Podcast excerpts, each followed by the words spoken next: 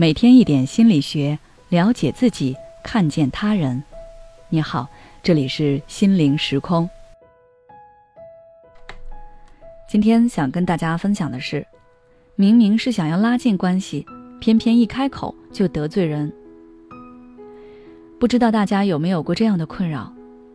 明明有时候是想拉近和身边人的距离，结果一开口就得罪人，把人家推得越来越远，最后。不仅距离没有拉近，反而还结下了梁子，让别人对你产生误会。闺蜜公司新来的小姑娘最近就陷入了这种困扰之中。小姑娘入职已经有一个多月了，但是却连自己小组的同事都认不清，平时遇到什么问题也不知道要找谁求助。于是她就尝试和交际相对多一点的一个其他部门同事聊天。结果没聊几句就把人家给得罪了。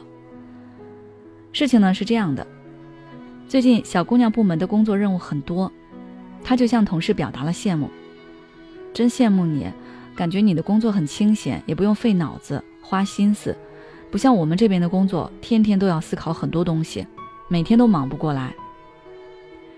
小姑娘本以为自己说完之后能够引发同事共鸣，打开话匣子，结果。对方却很冷淡的回应了两句，就说自己要去忙了。之后在公司遇到同事，他跟同事打招呼，对方的态度也都非常的冷淡，还没有之前热情。这让小姑娘非常的郁闷。其实就是因为小姑娘说话的内容不当，才导致了这个结果。我们来回顾一下小姑娘说的那句话，虽然她本意是想表达自己对同事工作的羡慕。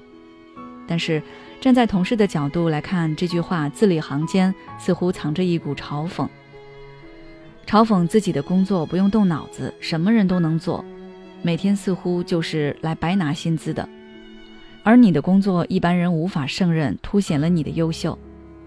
当然，小姑娘可能没有这种多余的心思，但是她的言语却给人一种这样的感觉。显而易见，这种说话方式是不可取的。下面我为大家整理一些沟通技巧，希望大家能够在日常生活中减少一些因为说话不当而造成的麻烦。第一，换位思考。大家都知道换位思考的重要性，但是对于大部分人来说，换位思考就是一个概念，并不会把它真正应用到自己的生活中来。而说话经常得罪人的人，一般就是因为说话经常不过大脑，想到什么就脱口而出。也不管这句话会不会伤到别人，可能别人表现出生气了，你才察觉到自己说的话不太恰当，但是已经晚了。所以我们在和不太熟悉的人交流沟通的时候，要记得站在他人的角度去思考自己即将说出口的话到底能不能被他人所接受，有没有其他的歧义等等，这样就能避免一些不必要的矛盾。对于不确定对方能否接受的观点。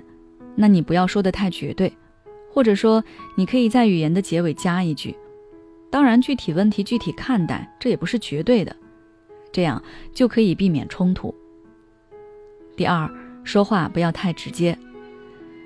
不知道大家喜不喜欢说这样一句话：“我这人就这样，除了说话有点直，其他没啥。”千万不要以为说话有点直没啥，其实它有很大关系。你以为你只是性格直爽，想说什么说什么，但殊不知，你无形中已经在人家的心口插了好几把刀了。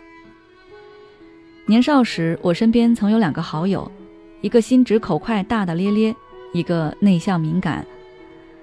性格敏感的朋友当时处于青春期，脸上长了很多红肿的痘痘，虽然他嘴上不说，但是大家也都明白那是他的痛处，所以从来不敢和他讨论痘痘的事情。